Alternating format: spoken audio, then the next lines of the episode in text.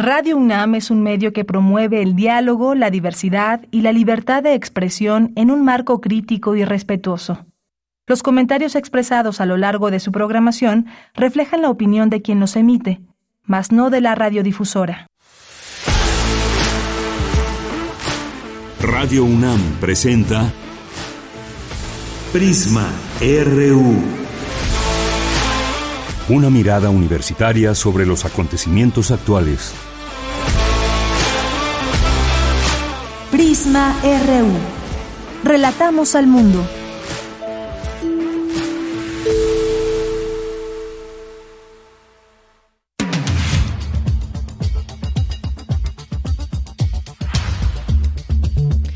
Buenas tardes, muchas gracias por acompañarnos aquí en Prisma RU en este día 13 de febrero, es lunes, iniciamos juntos y juntas la semana y además es el Día Mundial de la Radio, hay mucho que festejar. ¿Ustedes cómo, cómo festejan como audiencia el poder tener una posibilidad muy diversa de estaciones de radio, de poder sintonizar muy a la mano y muy rápidamente también estaciones de todo el mundo, de ser posible. Claro que cada quien tiene su estación de radio favorita o sus favoritas o la necesidad de escuchar muchas otras, de pronto noticias, de pronto música y más.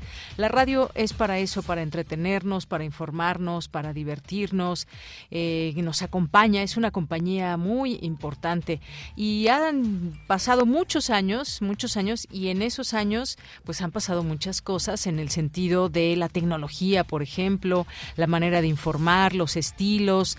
Eh, ahora la radio también no solamente se oye, sino que también se ve. Hay transmisiones que se hacen en vivo y se pueden estar escuchando y viendo al mismo tiempo a las personas que hacen la radio. Así que hoy estamos de fiesta, de manteles largos, porque queremos festejar a la radio y festejar, por supuesto, a la audiencia, que son todas y todos ustedes, que son quienes hacen posible que la radio se escuche, que la radio sea sintonizada, que la radio genere una comunicación y que realmente sea un medio de comunicación, solamente de información. Así que, pues muchas gracias por estar con nosotros en este día. Acompáñenos, vamos a tener por ahí una entrevista para hablar de todos estos temas. Vamos a tener información también, algunos datos, cómo nace este Día Mundial de la Radio, algunos números que nos dan idea de qué significa la radio hoy en día en el planeta.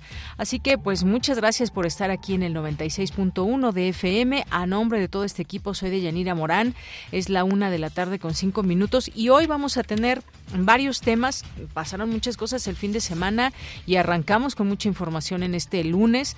Ese juicio contra Genaro García Luna y lo que ha declarado el eh, Zambada. Vamos a tener la información en un momento más porque sin duda muy, muy importante todo esto. Jesús Zambada, que ya declaró algunas cosas y en un momento más le diremos qué fue lo que declaró y todo lo que tenga que ver con esta, esta acusación. Vamos a tener también una entrevista, vamos a tener una entrevista sobre el cierre de precampañas en el Estado de México, luego de que ya nos chutamos todos estos anuncios y las voces de las eh, precandidatas, sobre todo, pues qué sucedió en este cierre de campañas. Bueno, pues vamos a, platicar con la doctora Marta Singer, que es doctora en Ciencias Políticas y Sociales. Vamos a tener también ya nuestra segunda hora. Este fin de semana, el sábado, el sábado vino el presidente de Cuba, Miguel Díaz Canel, y se le hizo entrega de una condecoración muy importante, que es la Orden del Águila Azteca. Se le entregó por parte del Gobierno de México al presidente Díaz Canel. Ahí hubo un intercambio de comunicación entre ambos presidentes. Y también hubo a quien no le gustó y lo y lo reclama y dice que no eh, que no merece esta orden del águila azteca. Vamos a hablar de este tema con el doctor José Antonio Hernández, experto en relaciones internacionales y procesos de integración en América Latina. Hoy es lunes de cartografía RU con Otto Cázares. Tendremos también la información nacional e internacional hoy aquí en Prisma RU y como les digo, Gabriel Sosa Plata nos va a acompañar hoy para hablar de la radio en este que es el día de la radio y que queremos festejarla y qué mejor manera que haciendo radio justamente. Bien, pues desde aquí relatamos al mundo. Relatamos al mundo. Relatamos al mundo.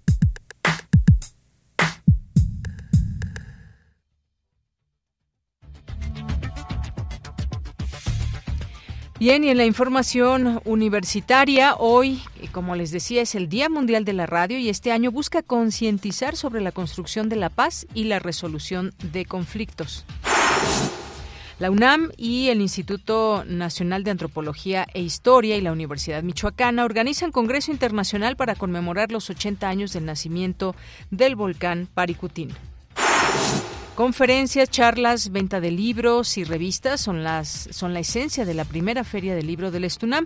Benito Taibo, director de Radio UNAM, inauguró esta fiesta de las letras. En más información, inician las actividades de la edición número 58 de la Expo Libros y Revistas de la Facultad de Contaduría de la UNAM. Destaca el libro Empoderamiento de Niñas y Mujeres a través de la Educación de la doctora Patricia Galeana.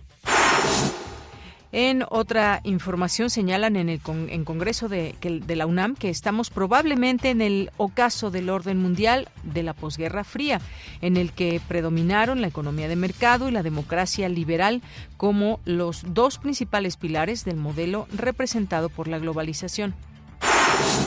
En los temas nacionales, la preservación del bloque estadounidense a Cuba representa una ofensa a la dignidad humana, sostuvo el presidente Andrés Manuel López Obrador al ratificar la determinación de su gobierno de emprender acciones para cancelarlo. Escuchemos al presidente. Antes de que yo llegara al gobierno, la política exterior de nuestro país, apegada a los principios de no intervención y de autodeterminación de los pueblos, ha condenado el bloqueo a Cuba desde siempre. Y no solo México, cada vez que hay asamblea en la Organización de Naciones Unidas, se somete a votación de todos los países el tema del bloqueo a Cuba. Y solo uno o dos países o votan en contra o se abstienen de cerca de 200 países es decir, la inmensa mayoría de los países del mundo está en contra del bloqueo a Cuba.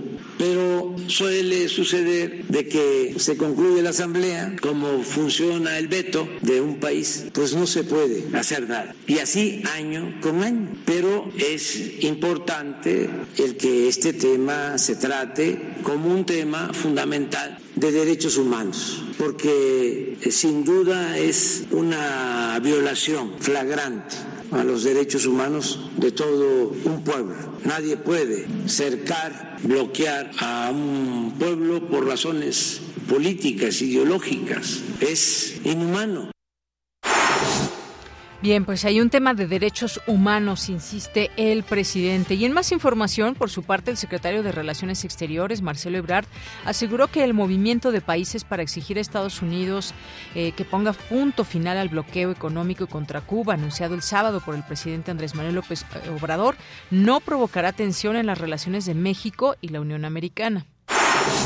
Y en los temas internacionales, Jesús Zambada García declaró hoy que, le, que él preparó y ayudó a entregar dos pagos por un total de 5 millones de dólares a Genaro García Luna en 2006, a fines del sexenio de Vicente Fox, a nombre del cártel de Sinaloa.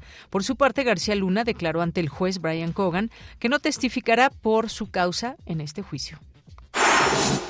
Este lunes, en Ciudad de México, inició el segundo ciclo de negociaciones de la Mesa Diálogos de Paz entre el Gobierno de Colombia y el Ejército de Liberación Nacional. Pablo Beltrán, jefe de la delegación del Ejército de Liberación Nacional, aseguró que es posible salir de esta situación con la Unión. Hoy en la UNAM, ¿qué hacer? ¿Qué escuchar? ¿Y a dónde ir? La Sala Julián Carrillo de Radio UNAM te invita a disfrutar de la obra de teatro Niño, una autopsia psicológica, bajo la dirección de Abel González Gómez. Los tres personajes de esta historia buscan desesperadamente el perdón, pero la culpa, al final, es compartida entre todos los que hemos construido la sociedad en que vivimos. Este es un llamado de atención para prevenir lo que puede ser inevitable, la muerte de un menor cercano a nosotros. La puesta en escena, Niño, una autopsia psicológica, está dirigida a mayores de 12 años de edad y se presenta todos los lunes de febrero, en punto de las 20 horas, en la sala Julián Carrillo de Radio UNAM. La entrada es libre y el aforo limitado. No te puedes perder la serie Recuento de Pérdidas, una coproducción de Radio UNAM con el Programa Universitario de Medio Ambiente, una investigación de Marjorie González y la locución de María Sandoval y Juan Stack. En esta emisión se ofrece la retransmisión de la serie con el recuento de la situación de algunas especies y ecosistemas en peligro de extinción. Hoy el programa se centra en las cactáceas de las cuales México acumula el 85% de las especies que existen en el mundo. Se abordan sus características y su interacción con otras especies, así como su sobreexplotación por depredadores, coleccionistas y saqueadores. La serie radiofónica Recuento de Pérdidas se transmite todos los lunes por el 96.1 de FM en punto de las 16 horas después del corte informativo. Hoy inicia la primera Feria del Libro del Estunam, organizada por la Secretaría General del Sindicato de Trabajadores de la UNAM. En este encuentro literario participan diversas editoriales como el Fondo de Cultura Económica, Educal, Publicaciones UNAM, Planeta, Océano, La Casa de la Cultura, Castellanos Editores y Lunaria, entre otras. La primera feria del libro del Estunam se llevará a cabo hoy 13 y mañana 14 de febrero en las comisiones mixtas de dicho sindicato, ubicadas a un costado del Estadio Olímpico Universitario. La entrada es libre, el aforo limitado y el uso de cubrebocas indispensable.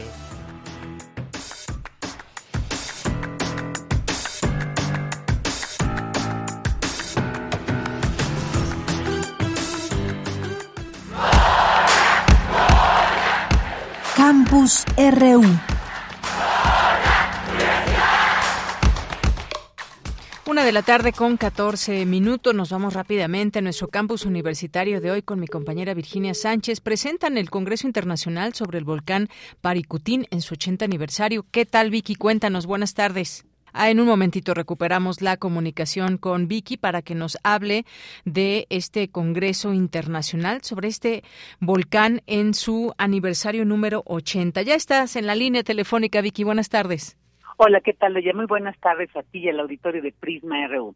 La Universidad Michoacana, la UNAM y el Instituto Nacional de Antropología e Historia han organizado conjuntamente el Congreso Internacional del Paricutín 80 aniversario para conmemorar el nacimiento de este volcán y al mismo tiempo dar aviso sobre lo que la academia ha trabajado la última década y de gran relevancia social sobre el tema. Este congreso estará conformado por dos ejes temáticos principales los enjambres sísmicos y la constante degradación del patrimonio geológico, volcánico y arqueológico en el estado de Michoacán. Escuchemos a Giovanni Sosa Ceballos, investigador de la Unidad Michoacana del Instituto de Geofísica, quien detalla dichos ejes temáticos. Escuchemos.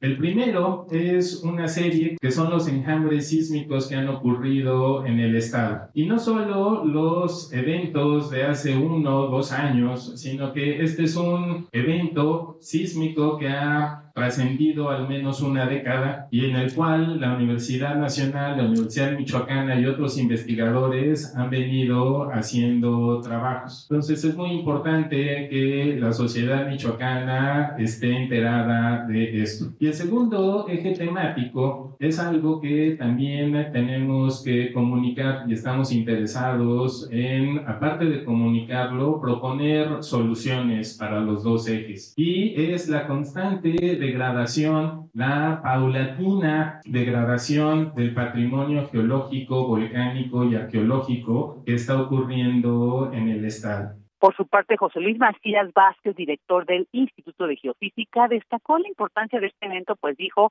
ejemplificará a nivel nacional y mundial el cómo nace un volcán. Escuchemos. Es imprescindible continuar el estudio de todos nuestros. Quisiéramos saber cuándo nació el primero y hasta llegar al volcán Paricutín. Y como saben, el volcán Paricutín y el volcán Corubio son los dos volcanes más jóvenes que han nacido en el continente de México. Entonces, en donde hay la mayor probabilidad de que pudieran nacer un nuevo volcán es en el estado de Michoacán. Y por eso es que tenemos que presentar este congreso como algo muy importante donde vamos a actualizarnos de todo lo que se ha hecho durante los últimos años. En tanto, Isabel Israbe Alcántara, directora del Instituto de Investigaciones en Ciencias de la Tierra de la Universidad Michoacana de San Nicolás de Hidalgo, comparte algunos detalles sobre la programación que va a formar parte de este Congreso Internacional. Escuchemos.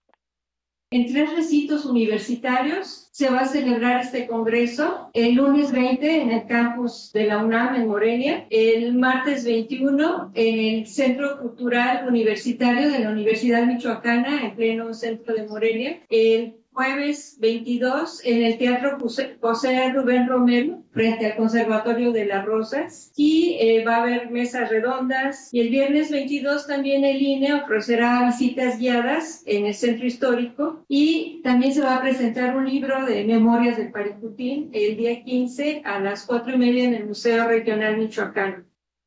En esta conferencia de prensa también estuvieron presentes Mario Rodríguez, director de la Escuela Nacional de Estudios Superiores Campus Morelia, y Jacinto Robles del Instituto Nacional de Antropología e Historia. Bueno, finalmente señalar que el Congreso Internacional del Paricutín, 80 aniversario, se llevará a cabo del 19 al 24 de febrero en Morelia en modalidad presencial y toda la programación se puede consultar en la página paricutin80.geofísica.unam.mx. De ella, este es el reporte. Gracias, Vicky. Muy buenas tardes. Y continuamos. Gracias, Vicky. Vamos ahora con mi compañera Cristina Godínez porque hoy se inauguró la primera feria del libro del Estunam. Benito Taibo, director de Radio UNAM, la inauguró. Adelante, Cristina. Buenas tardes. Hola, ¿qué tal, Deyanira? Un saludo para ti y para el auditorio de Prisma RU distintos sellos editoriales como Publicaciones UNAM, Fondo de Cultura Económica, Educal, Ciesas, Planeta, Océano, o editoriales independientes como Lux, Lux, Lux, Endora y Sello de Pluma, tienen stands en esta feria con lo mejor de su catálogo. Benito Taibo, director de Radio UNAM, fue el encargado de la inauguración de esta feria y también participó con la conferencia Leer es Resistir en la que nos dijo adopta todos los nombres de los personajes que ha leído. En el desfiladero de las Termópilas estamos esperando la llegada de, según Heródoto, el padre de la historia, más de un millón de feroces persas. Dicen que cuando la guardia de Jerjes, Jerjes I, el emperador persa, lanza sus flechas al cielo, se oscurece. Y Leónidas, nuestro rey, el rey de Esparta, ha dicho que no importa que pelearemos a la sombra. Esos son los líderes que, que vale la pena buscar. Soy todos estos personajes de la literatura que he mencionado y sin duda muchísimos más. Soy Benito, tengo 62 años, soy lector, tengo 62 por fuera, sigo teniendo 17 por dentro, sigo creyendo en lo que creía, amando lo que amaba, ah, luchando por lo que considero justo. Por su parte, César Domínguez, coordinador de la feria, habló de la tradición del sindicato en torno a la publicación de libros y revistas. El Estunam eh, tiene una larga tradición como casa editorial, realmente. Eh, y lo que queremos eh, consolidar es que sean principalmente las trabajadoras y los trabajadores académicos y administrativos los que puedan publicar. Es el caso de Margarita Castillo, por ejemplo, lo pensábamos. Y, lo más destacable de todo esto es que todo ese tiraje se regala. El Estunam no vende una sola página, ni una. Todas las revistas se entregan de manera gratuita, todos los libros se entregan de manera gratuita hasta donde va y lo que estamos haciendo además ahorita es apostarle mucho a la parte electrónica en una cuestión eh, de ser amigables con el medio ambiente. Venta de libro y otras sorpresas forman parte de la oferta que tiene esta primera feria del libro del Estunam que tiene lugar en el auditorio de comisiones mixtas en Ciudad Universitaria con actividades hoy y mañana de las 10 a las 17 horas. Este es mi reporte. Buenas tardes. Gracias, Cristina. Muy buenas tardes. Nos vamos ahora con Cindy Pérez Ramírez. Analizan en Congreso Bienal cuál es el futuro de la integración regional frente a una globalización en crisis. Adelante, Cindy. Muy buenas tardes. ¿Qué tal, Deyanira? Muy buenas tardes. Es un gusto saludarte a ti y a todo el auditorio. Los enormes desafíos a escala planetaria, como los problemas medioambientales, la posibilidad de escalamiento de conflictos armados abiertos, la exacerbación de las violencias, entre otros, mantienen en riesgo permanente a la paz mundial y nos enfrentan a un futuro inmediato lleno de incertidumbre. Esas son algunas de las premisas del segundo Congreso Bienal de Estudios Norteamericanos, Globalización en Crisis. Escuchemos a la doctora Graciela Martínez Salce Sánchez, directora del Centro de Investigaciones sobre América del Norte, CISAN, durante la inauguración. 33 mesas de trabajo, la proyección de un documental, la presentación de un libro. Más de 150 ponentes presenciales y virtuales de dos continentes, ocho países y nueve estados de la República. Entonces, eh, quienes vienen al Congreso y todavía no son miembros de la REDAN, por favor, inscríbanse, es gratuito y van a tener noticias de todo lo que sucede en muchas instituciones de México, Estados Unidos y Canadá. Deyanira, en esta situación de incertidumbre están inmersos los tres países que conforman América del Norte, actores clave con sus intereses particulares y problemáticas internas que complejizan los procesos de integración al colocar la seguridad nacional por encima de los intereses financieros y comerciales. Es por eso que en este segundo Congreso Bienal sobre Estudios Norteamericanos, Globalización en Crisis, que concluye este 17 de febrero, los ejes temáticos serán seguridad y gobernabilidad, procesos económicos, integración y desarrollo, identidades y procesos culturales, entre otros. Este es mi reporte. Gracias, Cindy. Muy buenas tardes. Muy buenas tardes. Bien, y continuamos. Hoy es el Día Mundial de la Radio y siempre año con año hay un lema, hay algo que destacar de la radio, entre muchas, muchas cosas que se pueden destacar desde que inició, desde sus inicios, cómo era esa radio, cómo la escuchábamos y cómo es ahora la radio. Bueno, pues este año se busca concientizar sobre la construcción de la paz y la resolución de los conflictos. Mi compañero Luis Fernando Jarillo nos tiene la información sobre el Día Mundial de la Radio. ¿Qué tal, Luis? Muy buenas tardes. Muy buenas tardes, Deyanira, a ti y a todo el auditorio de Prisma RU. En 1895, el italiano Guillermo Marconi, con base en los estudios de Rudolf Hertz, construyó el primer sistema de radio y en 1901 logró enviar las primeras señales hercianas a través del Océano Atlántico. Hoy en día, según la Organización de las Naciones Unidas para la Educación, la Ciencia y la Cultura, la UNESCO, existen 44.000 radios funcionando en todo el mundo. La radio es actualmente un medio de comunicación dinámico y muy poderoso. Por ello, en 2011, los Estados miembros de la UNESCO proclamaron el 13 de febrero el Día Mundial de la Radio. Anualmente se escoge un tema central para esta celebración y este día, eh, este 2023, el tema seleccionado es Radio y Paz. De acuerdo a la UNESCO, la radio puede alimentar los conflictos, pero en realidad la radio profesional los modera, impidiendo su escalada al tiempo que propicia conversaciones de reconciliación y reconstrucción. Eh, en contextos de tensiones lejanas o inmediatas, los programas e informativos independientes sientan las bases de una democracia sostenible y de una buena gobernanza.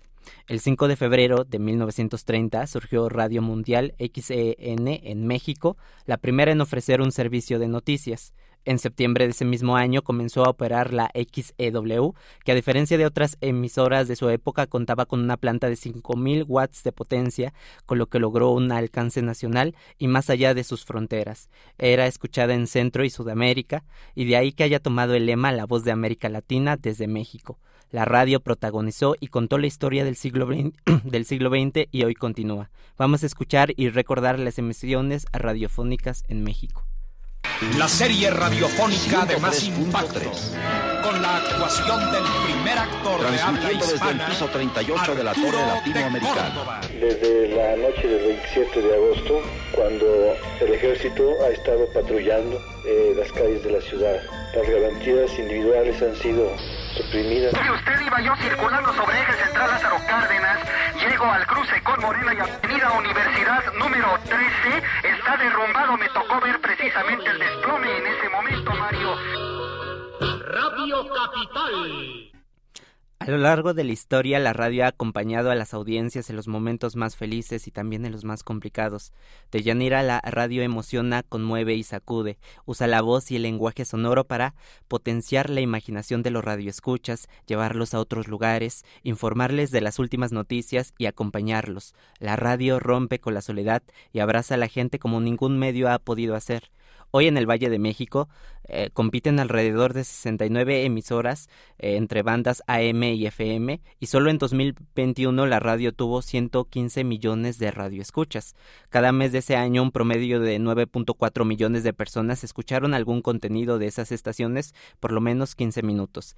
De acuerdo a la UNESCO, las radios comunitarias e indígenas son esenciales para reflejar la pluralidad de voces, lingüística, contextos y realidades en México. Según este organismo, en el país hay más de 5.500 eh, radios comerciales, pero solo 140 radios comunitarias.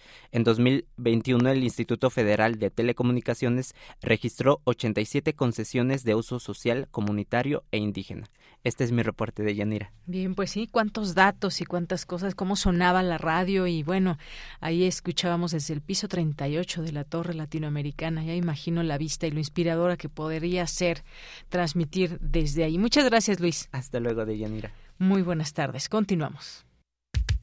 Prisma RU. Relatamos al mundo. Y bien, y continuamos. Vamos a seguir platicando de la radio porque hoy es su día y además también, por supuesto, que es un día importante porque desde los micrófonos, pues sabemos que llegamos a muchas personas, a mucha gente, a una audiencia que nos sintoniza todos los días y a cualquier hora, las 24 horas del día. No todas las estaciones, pues nacieron con la posibilidad de, de transmitir las 24 horas del día. Antes había, pues solamente por algunas transmisiones, pero ¿qué ha pasado desde esos tiempos hasta la fecha? Mucho, mucho que ha pasado. Hoy vamos a platicar con alguien que pues ha estado involucrado toda su vida en los medios de comunicación, en la radio, en la televisión, por supuesto. Es un académico de la Universidad Autónoma Metropolitana Xochimilco y bueno, pues desde ahí creó su trayectoria como observador de la industria de la radiodifusión y hacedor también y es uno de los analistas más respetados de México México. Tiene también un libro bellísimo sobre la radio. Si no lo han leído, de verdad se los recomiendo. Días de Radio. Ha sido defensor de las audiencias. También es un entusiasta hacedor de los medios de comunicación. Y bueno, pues actualmente también lo vemos a través de Canal 22, a través de Canal 44 y a través, por supuesto, de, de TV UNAM y en el Congreso también. Gabriel Sosa Plata, ¿cómo estás? Muy buenas tardes. Hola, querida Deyanira, qué gusto me da saludarte. Muchas felicidades por este Día Mundial de la Radio. Yo sé que tú también eres una gran apasionada de los medios de comunicación y en específico de la radio. Y pues aquí tenemos este medio maravilloso que nos permite comunicarnos a distancia y hablar sobre la importancia de este medio de comunicación. Así es, pues qué gusto, felicidades a ti también, Gabriel, un abrazo desde aquí. Y pues hablar de la radio en su día, pues tiene muchas implicaciones, desde distintos aristas podemos hablar de la radio, qué ha pasado en todo este tiempo, cómo es hoy la radio, cómo llegó la tecnología y entonces cambiaron algunas cosas, pero a mí lo que me sigue maravillando, eh, Gabriel, es que siempre se renueva, siempre renace la radio, porque bueno, pues quienes auguraban su muerte no ha sido así, por el contrario, es un medio que nos acompaña todos los días y que en el mundo además está muy vigente y muy viva la radio. Totalmente de acuerdo, eh, querida Deyanira. De hecho, como, como tú lo sabes y como saben también las audiencias de Radio UNAM, particularmente la UNESCO este año se focalizó el tema a esta posibilidad, a este alcance, a esta empatía que logra la radio para construir la paz. De hecho, ahí ha estado el tema. Cómo la radio puede, en un contexto eh, por demás polarizado, en el que tenemos guerras en algunos países, eh, la radio puede ser un factor de unión, un factor de solidaridad, un factor también para el bien general, el bien común, y por ahí se ha estado enfocando parte de ese, de ese discurso. Eh, también, digo, queda, queda en claro, con base también en este posicionamiento que ha hecho la, la UNESCO, que todavía tenemos muchos retos eh, eh, hacia adelante para que la radio pues siga ocupando ese lugar fundamental y uno de esos retos pues es tener cada vez más emisoras que respondan a los intereses ciudadanos, que sean independientes, que no estén apegadas a algún interés político o económico, sino que su compromiso sea esencialmente con la sociedad. Casi todas las radiodifusoras y casi todos los que estamos en los medios de comunicación decimos, ah, nuestro compromiso es con las audiencias, pero ah, no necesariamente es así en todos los casos porque hay muchas radiodifusoras que corresponden a los intereses, ya sea económicos, de sus propietarios, incluso las fobias personales. Bueno, todo eso se puede romper sí contamos con más radiodifusoras independientes y por ahí va, va esta, esta propuesta de la UNESCO particularmente para este año. Así es, dices cosas muy importantes porque justamente en tiempos de guerra, ¿qué función ha, ha, tenido la radio? Y sobre todo ahora nos encontramos también en un conflicto o en varios conflictos, pero uno de ellos muy importante que es el de Ucrania y Rusia. Y desde la radio salen mensajes en todo el mundo, no solamente en aquella zona. ¿Cuántas veces hemos hablado aquí en los distintos espacios eh, en la radio? Pues con, corresponde a muchos lograrlo, eh, lograr esa paz y y generar esos mensajes desde la radio, porque desde la radio se construye y sin embargo, pues bueno, también corresponde, es una parte de todo este engranaje, la radio.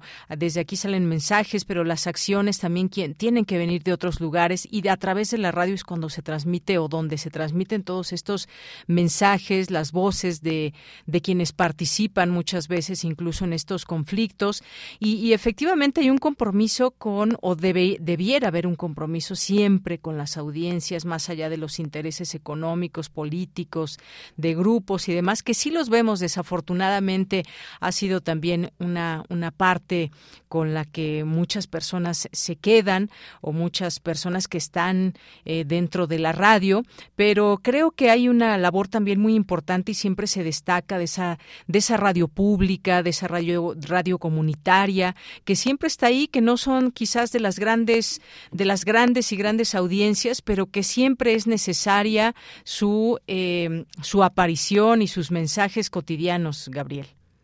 Tienes toda la razón, Deyanira. De hecho, la misma UNESCO ha sido enfática también en que la radio, pues sí, es un vehículo que sirve para la paz, pero también la radio debe reflejar la diversidad y la pluralidad de, de, cada uno de los de los países, de las naciones, de las comunidades en las cuales funciona. Si la radio no logra reflejar toda esa enorme diversidad o esa enorme pluralidad, entonces no estaría cumpliendo eh, su labor fundamental. Eh, de ahí que es muy importante tener estos equilibrios de Yanira, lo saben también nuestras audiencias, entre un modelo comercial que está bien, pues busca el lucro, busca la ganancia, tienen legalmente un compromiso social, aunque no necesariamente lo cumplen en todo momento. Tenemos también una, una radio comunitaria e indígena que responde a los intereses también muy, muy específicos, muy particulares de las comunidades a las cuales se prestan estos servicios, pero que también buscan generar un mayor conocimiento a otros sectores de la sociedad, sociedad respecto de su relevancia, de su importancia cultural y tenemos a la radio pública entre las eh, entre y, que entre las expresiones pues tenemos a la radio universitaria como Radio UNAM tenemos a la radio que que está adscrita a las instituciones gubernamentales como Radio Educación entre otras. Eh, lo que se ha pretendido impulsar desde hace algunos años de Yanira aquí en nuestro país es de que este modelo sea cada vez más equilibrado.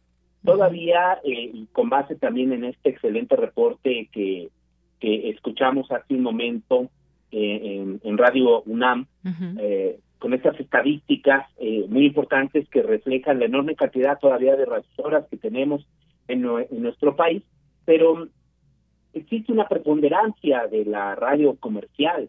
Todavía si nosotros lo vemos en, en un papel, eh, más del 70% son radiodifusoras comerciales, eh, un 20%, veintitantos por ciento eh, este, sería este modelo de radiación pública, y en un porcentaje muy pequeño se encuentra esta radio social, y dentro de esta radio social, todavía ni con el 1% está la radio comunitaria. Eh, o sea que todavía tenemos mucho por hacer para que esta radio sea tan diversa como es, es la misma ciudadanía, como es también nuestra propia cultura. Y por ahí debemos, como, como he insistido, eh, esforzarnos para que tengamos este modelo todavía mucho más equilibrado. Pues efectivamente, un modelo más equilibrado, centrándonos en todo esto que hemos visto en México desde el nacimiento de la radio, aquellas voces, aquella manera, esos sonidos que nos recuerdan. Hace un momento recordábamos eh, algunas voces y cómo se escuchaba la radio hace muchos años y, tenemos, de pronto nos da esa cierta nostalgia de que quienes desde muy pequeños escuchábamos la radio hemos visto cómo ha ido cambiando. ¿Cómo poder resumir todo este gran esfuerzo de años? de miles de personas que se han conjuntado y que siguen pasando por las distintas frecuencias de la radio en México, voces, estilos, formas de informar. Eh, creo que ahí en esta parte informativa ha habido pues muchos muchos eh, momentos importantes, ha habido innovación también y voces que recordamos que algunas ya no ya no están, pero que sin duda se les recuerda siempre porque fueron parte de, un, de momentos importantes yo recuerdo mucho, por ejemplo, si hablamos de manera eh, noticiosa, digamos, pues José Gutiérrez vivó, sin duda alguna, me tocó una buena época de la vida estar escuchando la información y creo que pues fue innovador ese, ese estilo y después hemos visto cómo con la tecnología han cambiado también muchas cosas. ¿Cómo poder resumir todo este paso que ha habido en México de la radio? Gabriel, tú que has hecho además un libro que nos hablas de las estaciones de radio radio en México? Eh, yo creo que tú lo has dicho muy bien, se ha podido adaptar a los cambios tecnológicos sin dejar de innovar en contenidos, eh, no tanto quizás en formatos, pero sí también en, tratar de eh, generar una mayor participación. estamos viviendo una época en la que los hábitos de consumo de las audiencias se han modificado radicalmente. Es evidente que la radio dejó de ser la reina del tiempo de, entretenimiento y de información de las mexicanas y los mexicanos, pero todavía sigue siendo muy importante si consideramos, con base en las encuestas que ha realizado el Instituto Federal de Telecomunicaciones en conjunto con el INEGI, que todos los días Aquí en México escuchamos en promedio más de tres horas al día la radio. No deja de ser un porcentaje o una cantidad de tiempo muy importante. Pero además, hoy lo que estamos viendo es de que parte de este consumo que se está haciendo de la radio ya no se está haciendo solamente a través de los receptores tradicionales, como son las radiograbadoras o los radios portátiles, ahora escuchamos cada vez más eh, las estaciones de radio o bien los podcasts que se generan de estas estaciones de radio a través de nuestro teléfono celular. De hecho, también esta misma encuesta del Instituto Federal de Telecomunicaciones, del mismo INEGI, refleja que ya de cada 10 personas, al menos dos están escuchando estos contenidos a través de su dispositivo móvil, eh, lo cual habla también de una modificación importante, como decíamos, de estos hábitos de consumo. Ahora, por la parte de producción, a mí me parece que ha habido una incorporación cada vez mayor, quizá todavía no logra encontrarse una fórmula eh, lo más eh, exitosa posible para que las estaciones de radio se vayan apoderando de eh, pues de las distintas plataformas como Spotify, entre otras. si efectivamente hay un streaming. Las estaciones como Radio UNAM las podemos escuchar ya en, varias de estas plataformas.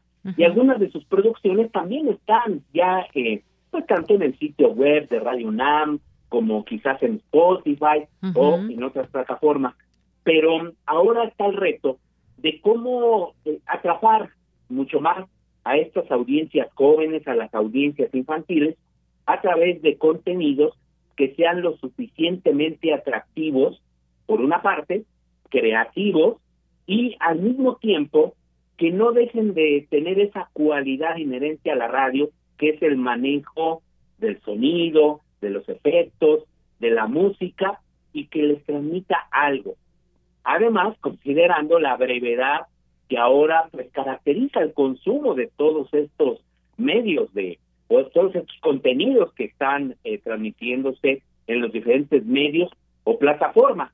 Entonces, ahora eh, se buscaría que la radio pues vaya generando contenidos eh, quizás breves, eh, al mismo tiempo impactantes, que dejen algo a estas nuevas audiencias. Creo que por ahí está parte importante de los de los retos que tenemos en, en el futuro y, y por lo demás, a mí me parece también que el hecho de que ahora la radio haya dejado de ser tan efímera, es decir, de que la podamos consumir en el momento en el que nosotros queramos, al bajar un podcast, un programa completo o al escucharle de streaming, e incluso ahora que podemos verla o escucharlo en, en, en servicios como el de, el de YouTube, pues tenemos acceso a una enorme cantidad de producciones, estas que comentabas tú de antaño, las radionovelas, por ejemplo, los radiocuentos, los programas de concurso,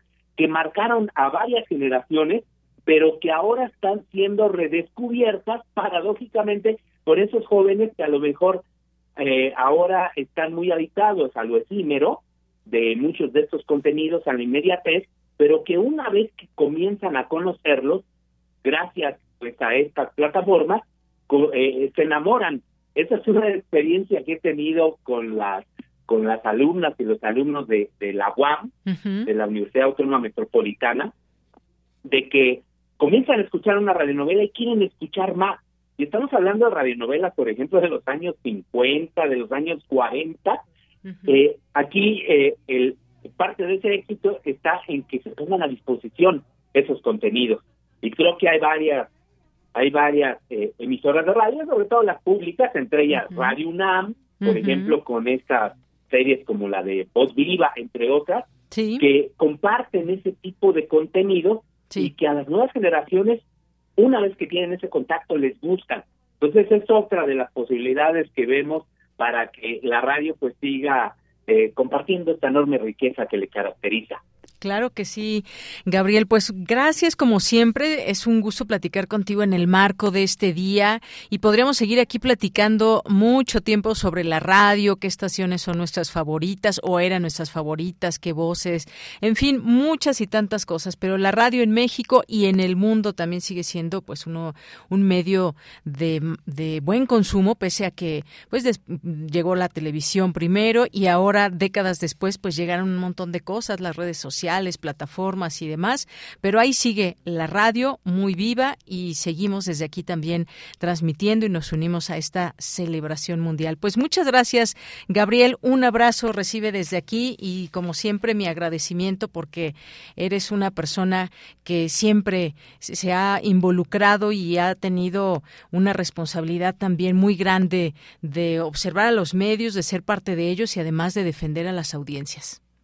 A ti, querida Deyanira, un gran honor participar en tu programa y un gran abrazo a la audiencia de Radio UNAM, una audiencia fiel, una audiencia crítica, comprometida con los contenidos de calidad, pues finalmente para, para eso estamos, ¿no? Para servir a nuestras audiencias. Claro que sí. Gracias, Gabriel Sosa Plata. Hasta luego. Hasta luego. Muy buenas tardes, gracias a Gabriel Sosa Plata que nos acompañó hoy en esta charla para hablar del Día Mundial de la Radio y por supuesto un abrazo a nuestra queridísima audiencia. Continuamos. Queremos escuchar tu voz. Síguenos en nuestras redes sociales. En Facebook como Prisma RU y en Twitter como arroba PrismaRU. Bien, vamos ahora a hablar del cierre de precampañas que hubo este domingo. Las precandidatas Delfina Gómez de Morena y la priista Alejandra del Moral cerraron sus precampañas en Texcoco rumbo a las elecciones de este año en el Estado de México. Pero ¿qué significa qué significa una precampaña, una campaña que habrá y por supuesto quien se lleve el triunfo en esta entidad que ha sido siempre gobernada por el PRI, pero que en esta ocasión por lo se avisora será más difícil. Hay quien dice que va a ganar una u otra, pero pues veremos cómo se van armando las campañas, qué es lo que nos tiene cada una de las candidatas en su momento, pero por lo pronto ahí están algunos números, encuestas y demás. Hay este cierre de campaña importante, qué es lo que dicen y bueno, pues sin duda uno de los estados más importantes en el sentido de que pues hay más electores ahí y sobre todo también que se estaría ante una situación importante para el partido que siempre ha gobernado. Vamos a platicar de ello con la doctora Marta Singer, que es doctora en Ciencias Políticas y Sociales, con orientación en Ciencia Política, maestra en Ciencia Política y licenciada en Sociología por la Universidad Nacional Autónoma de México, con especialización en Derecho Constitucional por el Centro de Estudios Constitucionales Madrid, España. ¿Qué tal, doctora Marta Singer? Buenas tardes. ¿Qué tal? Muy buenas tardes. Eh, me da mucho gusto estar con ustedes y bueno, pues también en este día internacional tan importante para la radio cultural, la radio pública como es Radio Claro que sí, doctora. Pues, ¿cómo vio usted ya para ir entrando en nuestro tema, cómo vio este cierre de campañas y que además fuera ahí en Texcoco? Bueno, pues es muy interesante lo que lo que ha ocurrido. Bueno, lo primero que hay que señalar es que eh, eh, eh, este tema de las precampañas y las campañas realmente es muy difícil de, interpretar en el sentido de nuestros, eh, nuestro sentido común, ¿no? Eh, las personas que aspiran a los cargos de elección popular, creo yo, están constantemente en campaña o están eh, tratando de llegar a los públicos, a los, la ciudadanía de la cual esperan fungir como representantes, pues desde mucho tiempo antes de que se abran los procesos electorales y nuestro sistema electoral eh, para evitar el abuso eh, de eh, quienes tienen recursos para acudir a estos procesos diferentes del resto de la ciudadanía, bueno, pues para evitar que abusen, se han hecho leyes y se han hecho normas que delimitan el tiempo y establecen plazos eh, fatales para eh, pues poder hacer proselitismo, ¿no? Actividades de proselitismo. Esto de las precampañas se eh, inventó para evitar pues que figuras públicas estuvieran constantemente pues llevando el trabajo para el cual se les paga a beneficio propio o de sus partidos políticos. Y bueno, pues ya llegamos al final del tiempo de la precampaña en el proceso electoral para renovar la gubernatura en el Estado de México y eh, pues eh, como en los partidos políticos o en la mayoría de ellos solamente hay una persona que tiene la candidatura, es un poco absurdo que hayan tenido que hacer pre-campaña para ver quién va a ser el mejor. Quizá eh, la pre-campaña pudiera en todo caso justificarse para procesos como el del 2024, donde en partidos como Morena, eh, pues ya muestran deseos, intenciones de ocupar la candidatura por lo menos cuatro o cinco personas. Eh, y bueno, pues tendrán que disputar frente a eh, sus militancias de su partido o sus simpatizantes o frente a quien quieran las preferencias. En el caso del Estado de México, pues no es así porque eh, Morena solo tiene una persona como candidata, eh, pues la otra persona que va eh, en la oposición es avalada por una coalición, no hay competencia interna en esas fuerzas que son las dos grandes fuerzas que disputarán el proceso electoral, probablemente acompañadas de una tercera candidatura por parte del movimiento ciudadano en, en la persona de eh, eh, Juan, eh, ay, se me fue su nombre. A mí también, doctora. Ahorita lo buscamos. Pues, al ratito me acuerdo. Sí. No, no pasa nada. Eh, Cepeda. Juan Cepeda. Eh, bueno, en este en este periodo lo que debieron haber hecho es las las candidatas que ayer cerraron con broche de oro su proceso de pre-campaña era explicar a eh, los grupos de apoyo eh, que votarán eh, o a ganar votantes, explicarles por qué quieren la candidatura y por qué son la mejor opción dentro de sus partidos, para que eso así sea. No, no creo que hayamos visto en este proceso, en este tiempo, eh, una eh, explicación de esa naturaleza.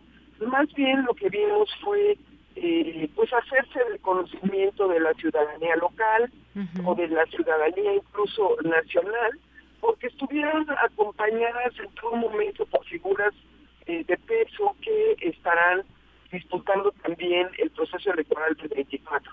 de manera pues notoria la, la fecha eh, significativa de este domingo, eh, pues tuvo eh, como pieza muy importante a pues nuestro secretario de Gobernación que aspira a ser candidato a la presidencia por el mismo partido Morena que eh, Delfina Gómez que va a, competir por la candidatura que ya tiene porque no hay nadie más que la dispute de Morena a el Estado de México. Así es. Eh, a la gubernatura del Estado de México.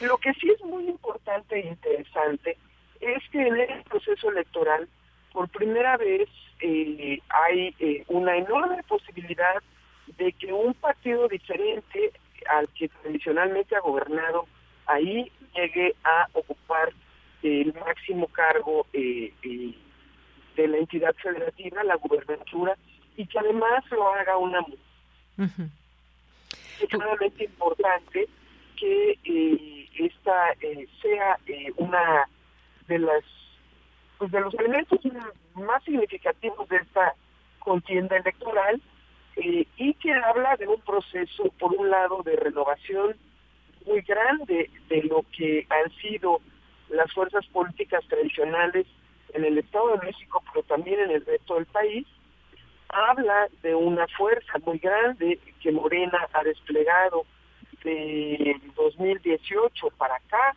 digamos, de, eh, desde la campaña de López Obrador en la presidencia y que ha eh, ido arrebatando al prismo tradicional y al panismo, eh, bueno, y también lo que queda del de PRD, eh, algunos espacios eh, en las gubernaturas eh, de las entidades federativas.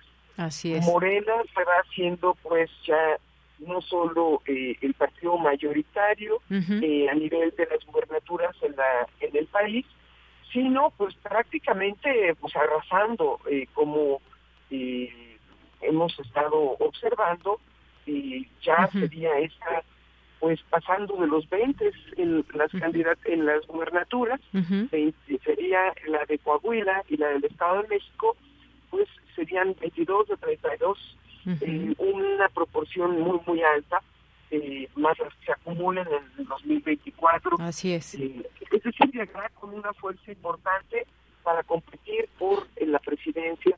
Y por eso se dice que es algo así como un ejercicio eh, eh, preventivo de experimentación en la entidad federativa que tiene más votantes de todo el país de lo que podría llegar a ocurrir en el corto plazo. Muy bien.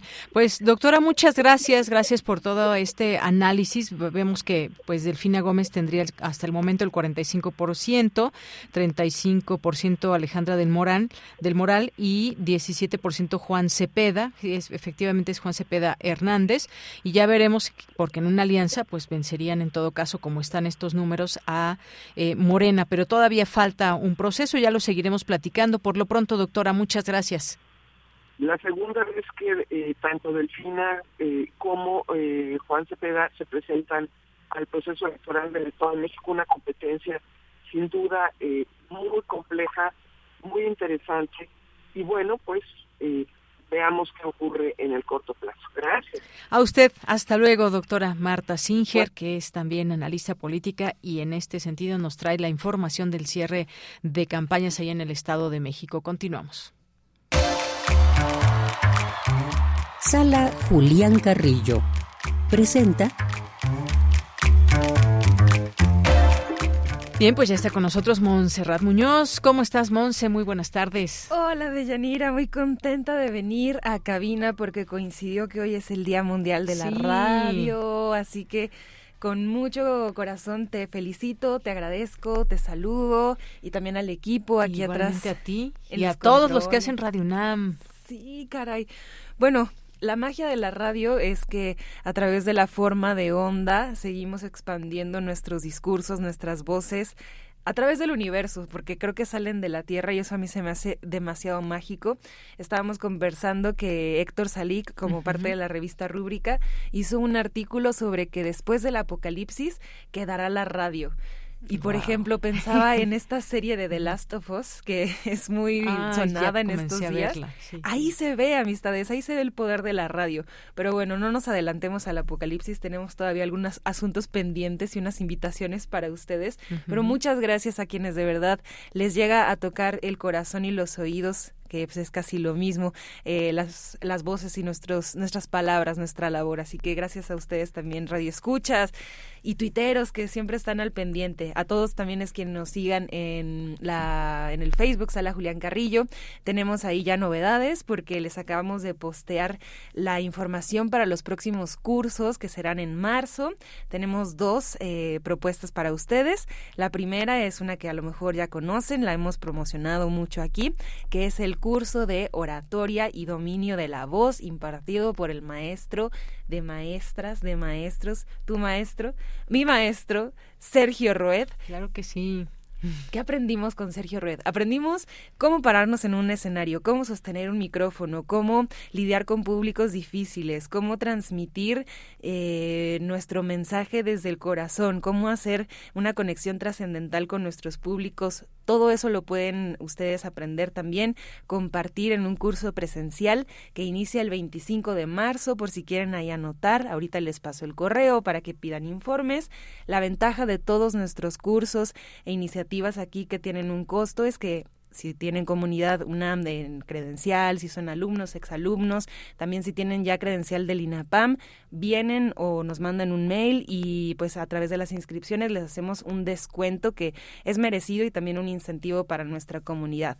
Así que 25 de marzo comenzamos y también estará el maestro, otro Sergio, Sergio Cuellar, él es un gran actor, también de la UNAM, nos compartirá un curso que suena bastante interesante por el título, que es Actuación para la vida diaria cómo ser nuestros actores, bueno, cómo ser el actor o actriz principal de nuestras obras, qué es eh, el escenario, qué es el, la, pues la travesía de, del actuar, cómo sortear ahí, imagino también pues algunas situaciones de la vida diaria, pero con humor y con este enfoque de la actuación y pues ser eh, propietarios de nuestro propio destino, imagino.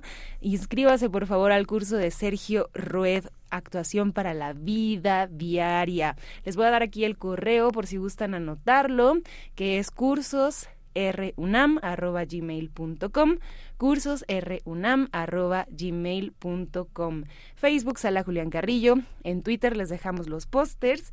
Y este viernes tenemos una invitación también para ustedes porque en vivo a las 9 de la noche aquí en el corazón de nuestras instalaciones en Radio Universidad tenemos el hip hop de Perro Lu y algunos invitados especiales.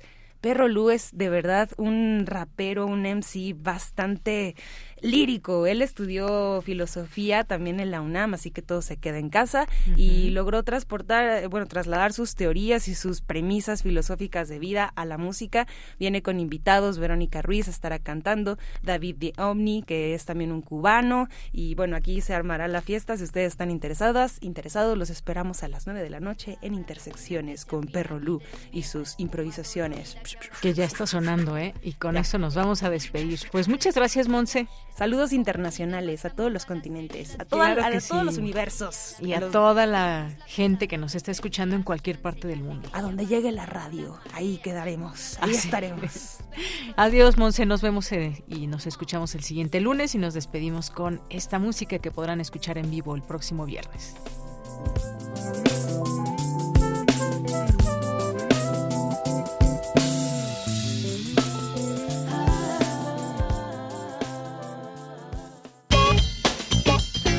Porque tu opinión es importante, escríbenos al correo electrónico prisma.radiounam@gmail.com.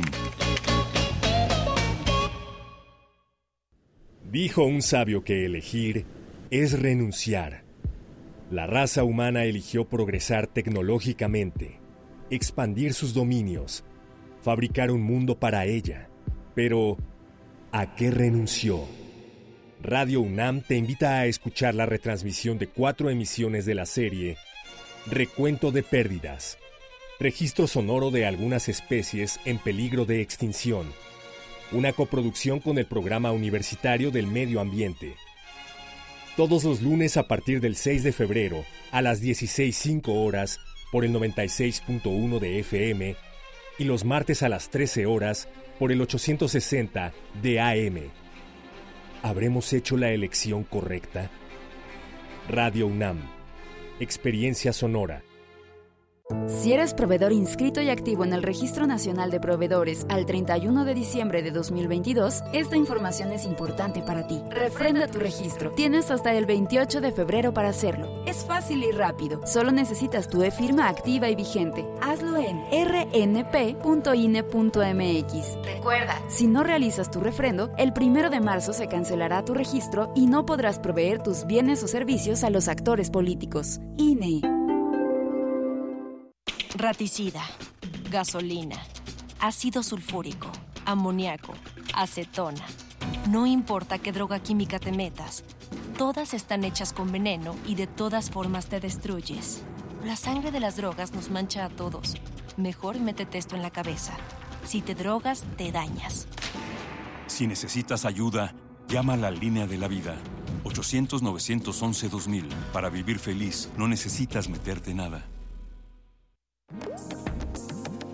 Las historias concluyen, las palabras vuelan, los escritos se malinterpretan y los sonidos permanecen. Hacia el tema de la escucha en general de documental sonoro. Todo va en el mismo sentido y en ese sentido es que pues hay más producciones sonoras, más historias para escuchar, más gente que quiera hacer esto. La UNESCO señaló que tienen valor patrimonial las producciones radiofónicas. Tenemos una identidad en común, tenemos sonidos que nos hermanan y queremos contarnos desde nuestra especificidad, además comparte una lengua. Radio UNAM te invita a escuchar la serie que conjuga el arte y el periodismo en un mismo género.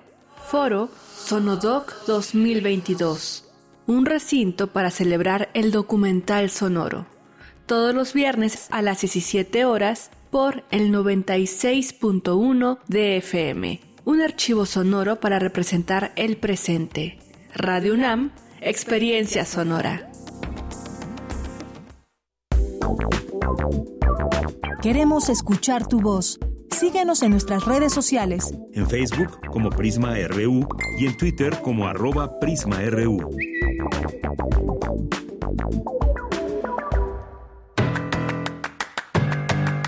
Mañana en la UNAM, ¿qué hacer? ¿Qué escuchar? ¿Y a dónde ir? En el marco del Día Internacional contra el Cáncer Infantil, que se conmemora el 15 de febrero, la Gaceta de la UNAM nos presenta el tema Ese dolor indescriptible para las familias. Diagnósticos tardíos, el principal problema. Conoce de la mano de los especialistas universitarios los detalles, datos e historias de esta enfermedad. Además, en el marco del Día Mundial de la Radio que se conmemora hoy 13 de febrero, la publicación universitaria reflexiona acerca del espectro radiofónico que acoge la pluralidad de voces del México multicultural. Consulta la Gaceta de la UNAM ingresando al portal www.gaceta.unam.mx. Esta semana no te puedes perder Espacio Académico PAUNAM, bajo la conducción de Ernesto Medina y Sabrina Gómez Madrid. En esta ocasión el maestro Ricardo Trujillo Correa, docente e investigador de la Facultad de Psicología de la UNAM, nos habla sobre el tema amor y posmodernidad, intercambio y mercancía. Las cápsulas de la serie Espacio Académico PAUNAM se transmiten de lunes a domingo a lo largo de la programación de Radio UNAM. La Coordinación Universitaria para la Sustentabilidad de la UNAM te invita a la inauguración de la exposición fotográfica y presentación del libro Así se ve la minería en México, que contará con la participación del licenciado Romarrico Fuentes de la Facultad de Química, la doctora Leticia Merino Pérez y la licenciada Cecilia Navarro González de la COUS UNAM. La cita es el próximo lunes 20 de febrero, en punto de las 13 horas, en la explanada del edificio A de la Facultad de Química en Ciudad Universitaria. No olvides llevar tu cubrebocas. Para Prisma RU, Daniel Olivares Aranda.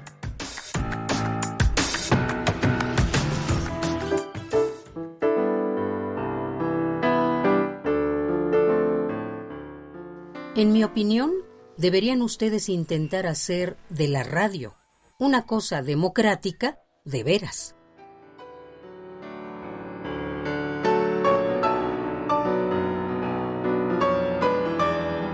Bertolt Brecht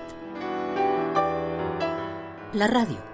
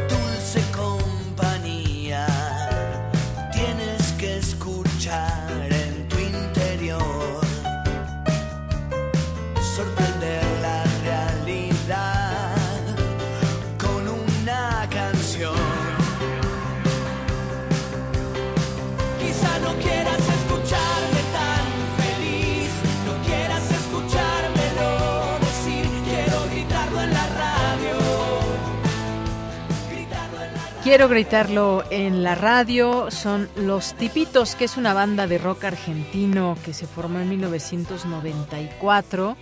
Y bueno, pues esta es una de las canciones que se conocen de ellos, gritando en la radio, hoy que estamos celebrando aquí en el día, aquí el Día Internacional de la Radio, el Día Mundial de la Radio y para todas y todos nuestros radioescuchas que siempre están ahí muy pendientes, atentos y que son una gran, gran audiencia.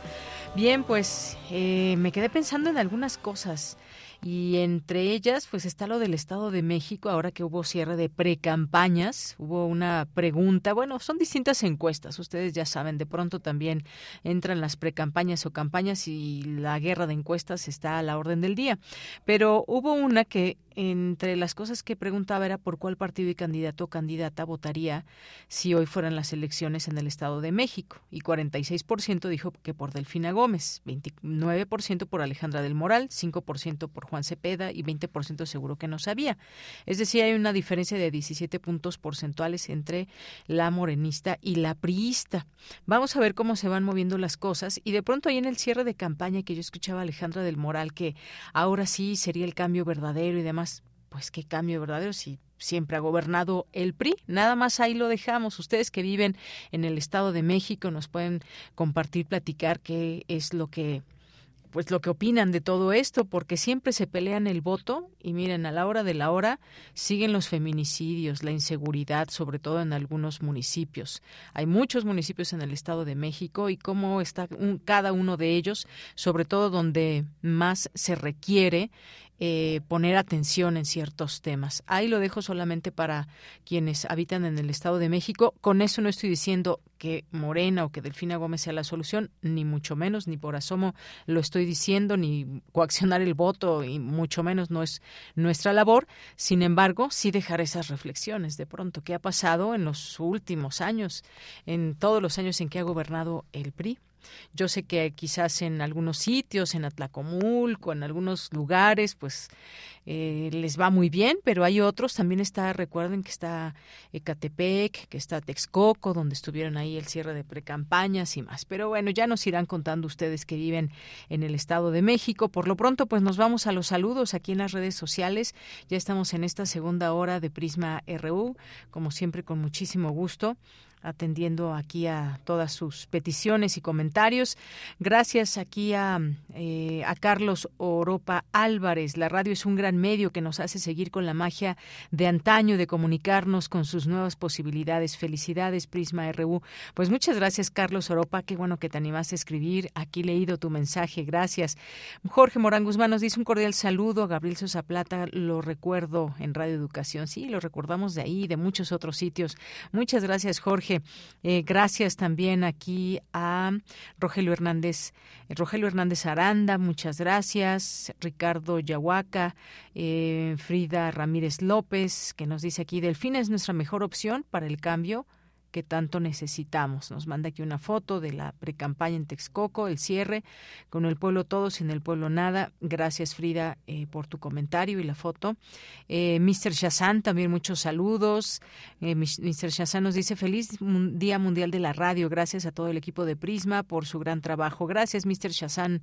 Eh, em, Andrés Mar nos dice feliz Día Mundial de la Radio. Gracias a todos los que hacen radio y a todos los que nos escuchan, Andrea. Así que también para ti muchas gracias y por escribir. Esperanza Ars también, Jorge Fra nos dice eh, felicidades a la mejor eh, radio del mundo, Radio UNAM, por darnos eh, veraces noticias, excelente música de gran calidad y programas de interés social de primera y por tener el mejor noticiero del mundo llamado, y así lo pone, chan, chan, chan, chan, Prisma RU, felicidades. Pues gracias a ti, Jorge, gracias por tus comentarios.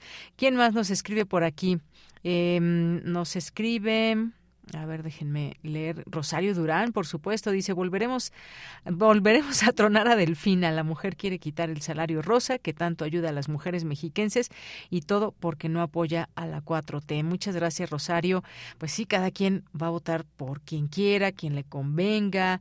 Eh, pues bueno, ahí veremos que el, el salario, esta tarjeta del salario rosa, pues es justamente una de las formas en que se ganan electores, ¿no?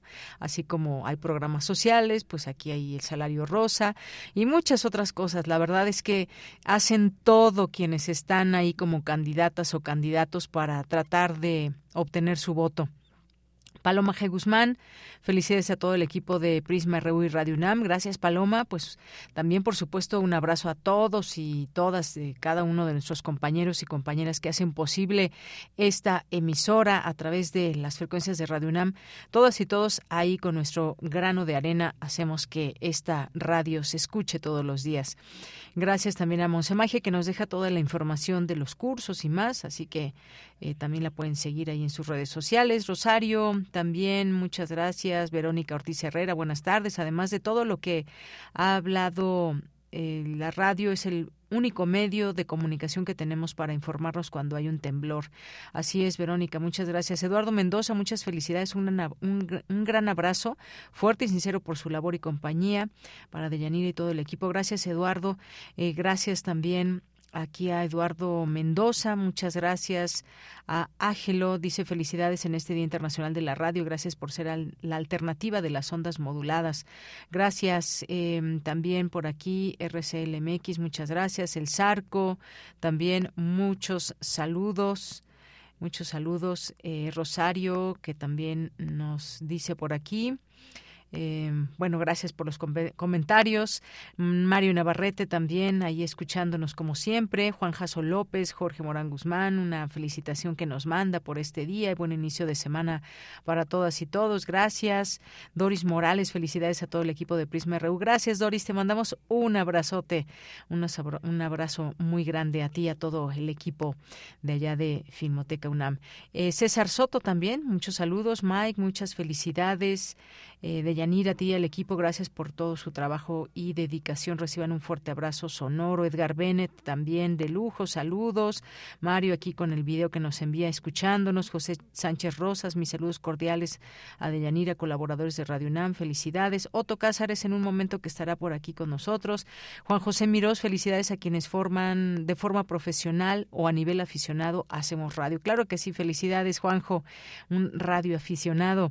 Eh, Rosario, aquí una foto con una radio, de esas, de esas radios viejitas que todavía en algunos sitios podemos encontrar. R. Guillermo también recordando el contexto diario, alarma, desaparecido y otros semejantes, los medios tratando de combatir la violencia e inseguridad la propician, porque la política profesional y amateur abusa de cualquier tema para sus fines individuales. Sí, lo hemos visto. Gracias, R. Guillermo. Enrique León, un abrazo y gracias a todas las personas que nos están aquí escribiendo. David Castillo también, muchísimas gracias. Y a Huehuetócatl también, a las amigas y amigos del, de UNAM Campus Morelia. Eh, Huehuetócatl también muchas felicidades nos manda y a todas las personas que estén por aquí eh, le seguimos leyendo y nos da mucho gusto que nos escriban en redes sociales, arroba Prisma en Twitter y Prisma RU en Facebook. José Luis León, Adriana Solórzano, también una, una gran hacedora de radio, maestra en comunicación, profesora de la UNAM, directora de producción y planeación de Radio Educación. Muchos saludos, Adriana. Rosario, que también nos dice lo que da corajes que prometen todos los fondos, los generamos los ciudadanos y somos los menos beneficiados. Pues sí, parte de la forma de ver política de muchas y muchos políticos. Salvador Medina nos dice felicidades en su día para todos los que trabajan en Radio UNAM. Un abrazo. La Monada Sin Ventanas también, muchas gracias. Y gracias a todas las personas que están por aquí junto con nosotros festejando este Día Mundial de la Radio. Bueno, pues nos vamos a la información con Dulce García. Inician las actividades de la edición número 58 de la Expo Libros y Revistas de la Facultad de Contaduría de la UNAM. Adelante, Dulce, muy buenas tardes. Así es, Deyanira, muy buenas tardes a ti el auditorio. Deyanira, como bien lo comentas, la Facultad de Contaduría y Administración de la UNAM dio inicio a las actividades de la edición número 58 de la Expo Libros y Revistas con la intención de Yanira de hacer notar el compromiso de esta entidad universitaria para formar profesionistas, docentes e investigadores del más alto nivel en las disciplinas financiero-administrativas. Es en ese sentido de Yanira que esta Expo Libros y Revistas de la Facultad de Contaduría se realiza cada inicio de semestre. Y una publicación que destaca en este encuentro, en esta ocasión, es la del libro titulado Empoderamiento de Niñas y Mujeres a través de la Educación este es un libro coordinado por la doctora Patricia Galeana, en donde se presentan 30 trabajos agrupados en seis capítulos que abordan temas como derechos humanos, empoderamiento, ciencia y desarrollo, universidad, empleo y cultura. Y bueno, otra publicación que destaca es la de Carlos Alberto Burgoa, Carlos Gutiérrez y de Yanira Arisbe, titulada Reforma Fiscal 2023, en donde los autores hacen un análisis exhaustivo con base en su experiencia sobre los temas más relevantes para 2023, tanto en la referencia económica como en la referencia impositiva que atañe a cada una de las contribuciones que se conocen y que enfrentamos día con día. La edición número 58 de la Expo Libros y Revistas de la Facultad de Contaduría de la UNAM dio inicio el día de hoy de Yanira y continuará sus actividades durante toda esta semana y hasta el 18 de febrero. Además, hay que decir que permanece abierta de 9 de la mañana a 8 de la noche. Sus actividades se pueden consultar en la página expolibros.sca.unam.mx. Esta es la información. Gracias, Dulce. Muy buenas tardes. Gracias a ti. Buenas tardes. Y continuamos ahora con la información internacional a través de Radio Francia. Relatamos al mundo. Relatamos al mundo.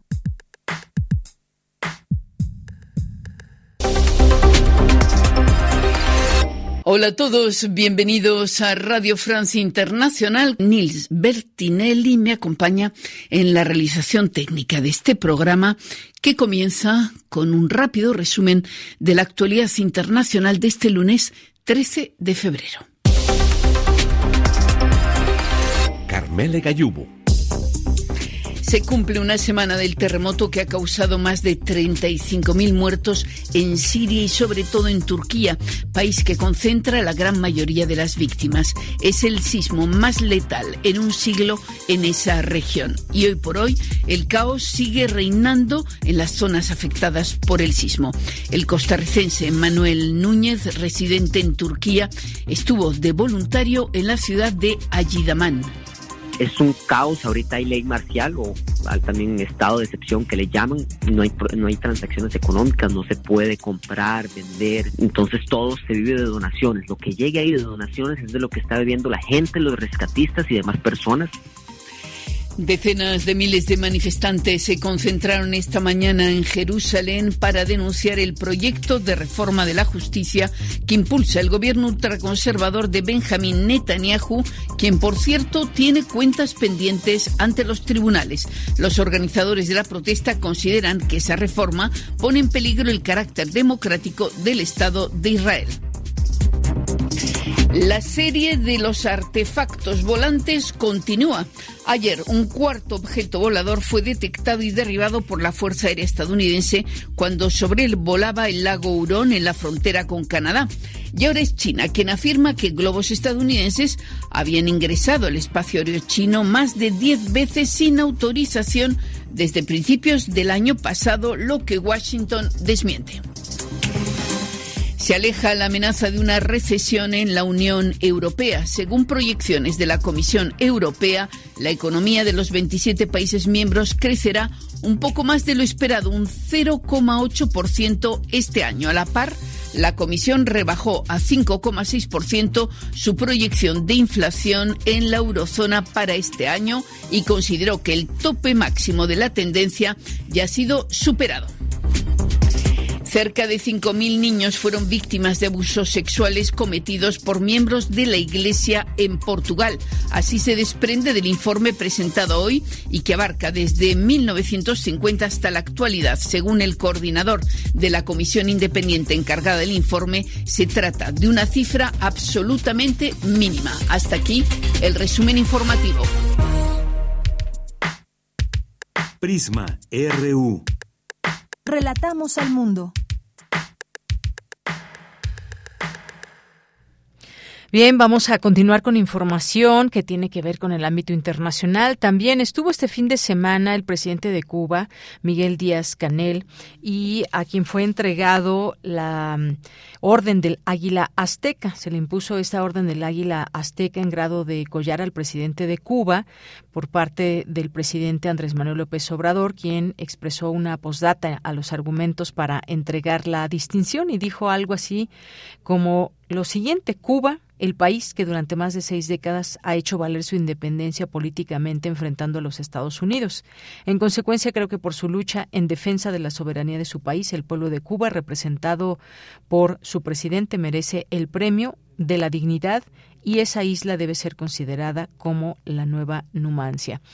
Y también hubo una respuesta por parte de un grupo de 65 académicos, políticos y ciudadanos de la izquierda democrática que reprocharon la entrega de esta orden mexicana del Águila Azteca al presidente cubano por considerarlo un dictador. Hablemos de esta visita y de lo que implica esta condecoración. Ya está en la línea telefónica el doctor José Antonio, José Antonio Hernández Macías, quien es experto en relaciones internacionales y procesos de integración en América Latina y el Caribe, política exterior de Venezuela y Colombia, es investigador del Centro de Investigaciones sobre América Latina y el Caribe, el CIALC de la UNAM, catedrático, doctor en estudios latinoamericanos por la UNAM y estudió la maestría en Historia de América. ¿Qué tal, doctor José Antonio? Buenas tardes. Hola, muy buenas tardes, Mira, Siempre un gran gusto estar con, contigo y con tu auditorio. Muchas gracias. Pues, ¿cómo vio esta visita eh, del presidente de Cuba a México y esta entrega que se hizo de la Orden del Águila Azteca? Bueno, a mí me parece un encuentro bastante interesante que se fundamenta justo en este cambio de orientación en la política exterior del presidente López Obrador, ¿no? Desde su llegada y de la mano del canciller Ebrard, pues ha tratado de diversificar sus relaciones y sobre todo mirar más hacia América Latina, si uno lo compara con los gobiernos antecesores. Eh, busca también restar esta fuerte esta dependencia que hay hacia los Estados Unidos, tratando de, como lo menciono, diversificar. Y bueno, ya en el plano de la relación con, con Cuba, a pesar de que en general eh, con los gobiernos del PRI y del PAN había, se había mantenido una buena relación, excepto con el expresidente Vicente Fox, yo creo que sí hay un cambio en esa en ese acercamiento, no esa visión de ver a Cuba como un aliado, como un socio estratégico, ¿no? Eh, un cambio que se fundamenta justamente eh, en la ganancia de la credibilidad, ¿no? De, México, de la confianza que hay en un país como como el nuestro.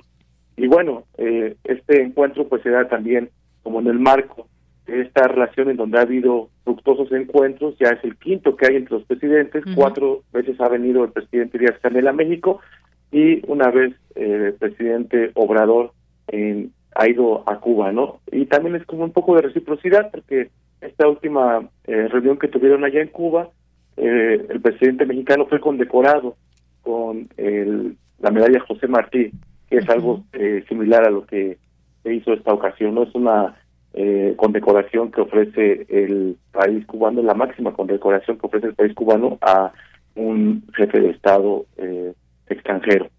Entonces, yo creo que está un poco demostrando esta buena relación que hay entre ambos países, ¿no? Que eh, sobre todo se basa en la cooperación de, de la salud. En Cuba están muy agradecidos, por ejemplo, por el apoyo que tuvo México en esta último en este último desastre que tuvieron en Matanzas cuando se prende una parte de las instalaciones energéticas que tienen ahí México manda una bomba para poder sofocar ese ese gran incendio la llegada de personal médico la cooperación en cuestión de las vacunas que fue muy importante también para México. Y bueno esto último de las toneladas de balastro que mandan justamente desde Santiago de Cuba hacia hacia México Así es, bueno, pues sí, efectivamente, y esta Orden Mexicana del Águila Azteca es una distinción, la más alta distinción que entrega el Gobierno de México a extranjeros y se otorga en reconocimiento por servicios prominentes prestados a la nación mexicana o a la humanidad. Y justamente, pues sí, varias visitas que ya hemos tenido aquí del presidente cubano. ¿Esto qué puede generar en Estados Unidos, doctor, cuando pues eh, eh, México pues ha señalado en varias ocasiones también que eh, pues retire el bloqueo a Cuba y además dice hoy que buscará eh, que Estados Unidos retire el bloqueo es una ofensa a la Estatua de la Libertad. ¿Cómo se puede tomar estas palabras allá en Estados Unidos? Y si esto ya salió a decir el canciller Marcelo Ebrard que no hay ningún ningún tema o ninguna situación ríspida con respecto a lo que ha pasado entre México y Cuba, sus mandatarios, eh, sobre el tema del bloqueo, por ejemplo, que se ha insistido desde desde México. ¿Cómo leerlo, eh, pues, de manera política o qué reacción pueda tener Estados Unidos?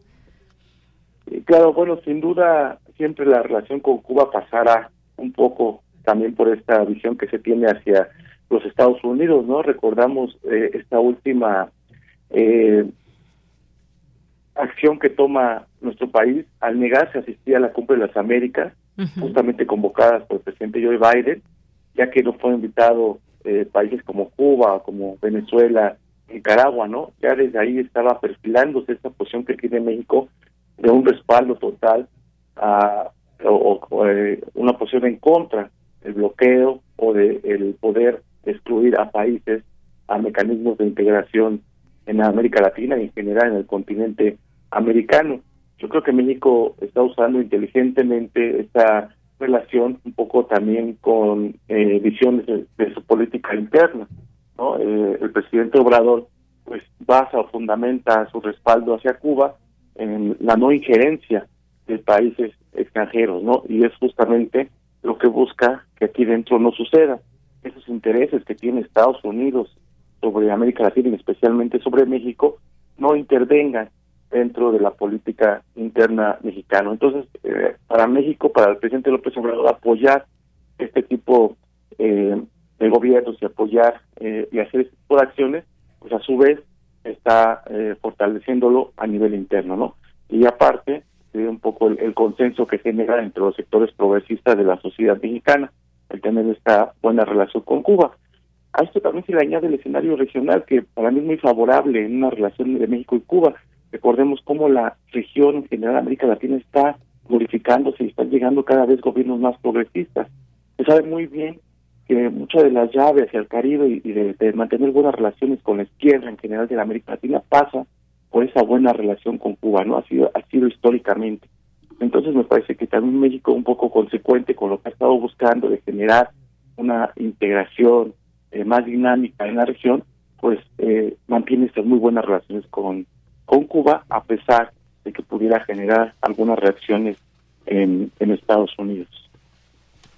Así es, doctor. Y todo esto también vemos en parte, o por lo menos quizás lo podemos ver muchos así, está dejando el presidente López Obrador una huella, una huella eh, pues específica de su gobierno en esta relación con Cuba, una relación de mucha amistad, una relación en donde pueden juntos eh, tener eh, relaciones bilaterales. Aquí se han enviado médicos cubanos, por ejemplo. Se está también poniendo la, una vacuna cubana en contra de la COVID-19. En fin, se han hecho algunas cuestiones que están hermandando, haciendo esta hermandad aún más sólida con este gobierno. Y bueno, pues le preguntaba ese tema de Estados Unidos porque el presidente ha insistido en que es una violación a los derechos humanos de todos los habitantes de la isla, además de que afecta la imagen del país gobernado, pues bueno, por el presidente Joe Biden. Dijo, dijo que van a buscar convencer, persuadir al gobierno de Estados Unidos, lo cual, pues bueno, decía yo, le imprime como su huella particular sin embargo, pues no me no me imagino tanto hablando de este tema con, por ejemplo, con el gobierno de Estados Unidos. ¿Qué respuesta puede dar Estados Unidos cuando ha sido también em, muy duro en su política contra Cuba en muchos momentos más que otros? Eh, con Barack Obama, pues se dio una especie de apertura. Sin embargo, pues bueno, con Trump todo se vino abajo esa esa como esa un poco esa línea de comunicación y pues eso puede preocupar a ciertas eh, a ciertas personas y sobre todo a quienes lo consideran consideran a Díaz Canel como un dictador lo mismo que a Fidel Castro. Hoy decía que vimos una una eh, un grupo de académicos políticos ciudadanos de izquierda democrática si se nombran que reprochan esta entrega de la orden mexicana del Águila Azteca. Es decir vemos que está entrando en un terreno pues muy político y muy eh, muy preciso en torno a lo que se quiere para, para Cuba, doctor? sin duda el tema de Cuba es un tema bastante politizado, bastante polarizado incluso. Yo creo que es un buen momento para hacerlo. Yo no veo eh, tan lejos o, imposible el que si bien se buscara tal vez no eliminar, sí relajar o disminuir las sanciones que tiene Estados Unidos en Cuba. Efectivamente, como bien lo menciona Joe Biden, no es Barack Obama, ¿no? Que Barack Obama Recordemos que incluso volvió a relanzar esas relaciones bilaterales, volvió a abrir la embajada, nombrar un embajador en, en Cuba, empezaba a eliminar esas sanciones, eh, pero llega eh, Donald Trump y claro que eso se, se modifica sustancialmente. Ahora Biden no es eh, Barack Obama, no tiene este objetivo, pero sí ha ido modificando un poco eh, esa rigurosidad con la que se trataba Cuba desde eh, los Estados Unidos, ¿no? A pesar de tener ese lobby de la Florida muy, muy férreo justamente en contra de Cuba, ¿no? Pero como lo mencionaba, yo creo que hay muchos mitos, está muy polarizado también al interior de, nuestro país. Yo creo que eh, si se mantiene esta visión eh, polarizada a favor o en contra, pero yo creo que al final el que haya relaciones entre los países, haya alianzas importantes, haya estos encuentros de cooperación amistad, pues los que deben salir beneficiados es la población en este momento la población dentro de Cuba, al nivel interior, hay eh, fuertes retos, eh, sobre todo hay condiciones adversas, por ejemplo, económicamente, ya que debido a la pandemia de la eliminación del turismo, de el que no dejaran que se mandaran remesas como se hacía anteriormente, pues tuvo implicaciones económicas muy, muy fuertes. Eh, entonces el pueblo cubano en este momento pues es, eh, necesita esa solidaridad de un país como el nuestro, ¿no? Que puede apoyar de diferentes formas. Yo creo que mientras se haga y se beneficie al pueblo, pues no habría eh, como objeción alguna de, de, llevar a cabo este tipo de proyectos, ¿no? De, de salud, incluso ir más allá en la agenda, tratar de profundizar en cuestiones que México podría cooperar bastante con el país eh, caribeño, ¿no? Como la cuestión de la agricultura, ampliar eh, las, las, son las cuestiones comerciales, ¿no? Eh, transferencia de tecnología, eh, no sé, hay un sinnúmero de oportunidades que puede eh, lanzar México y así de alguna forma beneficiar a la población cubana. Bien, doctor, pues sí, mucho que decir siempre de estas relaciones que hay, quienes apoyan y no a Cuba, lo hemos visto también en eventos internacionales, quienes votan porque se abra o porque no se violen los derechos humanos, cuando pues de pronto, de pronto también la calidad moral de algunas naciones no es la mejor para estar denostando a Cuba. Bueno, así lo entendemos muchas y muchos, pero sin duda es importante hablarlo, saber eh, qué relación tiene México con Cuba, la relación que tiene y que teje también todos los días México con Estados Unidos y que, bueno, pues mucho de esta política, la diplomacia, en qué temas eh, tenemos que hablar como, como naciones. Hay, hay tratados también de, de comercio muy, muy importantes entre las naciones, pero pues ahí también esta parte política de la cual siempre es importante hablar y conocer estas distintos puntos de vista y posturas que hay eh, quienes están pues eh, a favor de que se dé una política de amistad con esta isla y hay quienes reclaman el que no se dé un voto a México en contra de su presidente y cómo lleva las cosas, pero sin duda es un tema muy muy amplio que nos lleva a su vez a otros tantos. Pero pues muchas gracias, gracias doctor por esta por este análisis que nos hace en torno a esta otra visita de Miguel Díaz Canel a México y en este marco con esta condecoración tan importante que le da el gobierno de México. Muchas gracias. No, es un, gran gusto. Y finalmente me gustaría eh, un poco poner esa eh, esos puntos sobre la I en el sentido de que este esta estrategia que tiene Washington en contra de Cuba es como hacer la guerra por otros medios, estas sanciones unilaterales. Y sobre todo que es eh, a todas luces visto que no ha surtido efecto, ¿no? Que su objetivo, que es un cambio de régimen, pues bueno, llevan eh, ya 74 años esta revolución y que no ha podido por medio de sanciones económicas unilaterales. Yo creo que es momento un poco de replantearse esos objetivos y sobre todo saber o Estados Unidos debería darse cuenta que a los únicos que afecta es a la población cubana y no a su gobierno. Así es. Bueno, pues doctor, muchas gracias y buenas tardes. Un gran gusto, buenas tardes, hasta luego. Hasta luego. Fue el doctor José Antonio Hernández, experto en relaciones internacionales y procesos de integración en América Latina y el Caribe. Y nos vamos a ir, nos vamos a ir con Otto Cázares, que en esta ocasión está en un encargo de libros y revistas, pero nos dejó puntualmente su cartografía RU en este día lunes 13 de febrero y con él nos vamos a ir.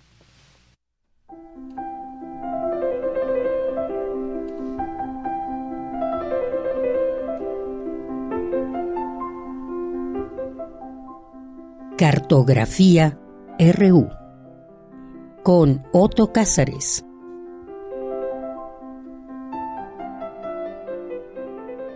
Ante el reciente terremoto y sus réplicas en Turquía, a manera de protesta digo que nada de la vida quede borrado.